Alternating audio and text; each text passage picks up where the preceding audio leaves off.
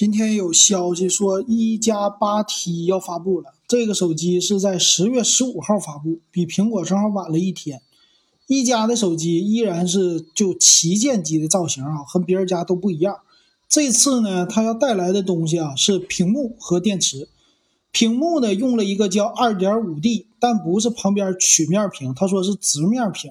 再有呢，屏幕一百二十赫兹刷新，这不算是什么特色。最有意思的是叫九。八幺九二级的亮度调节，最近我们点评屏幕的时候是四零九六级，它正好翻了一倍，八幺九二级，到时候看一看它这个屏幕的彩色的色彩到底怎么样啊？再有一个就是六十五瓦的充电电池，这是它两大特色，到时候我们拭目以待吧。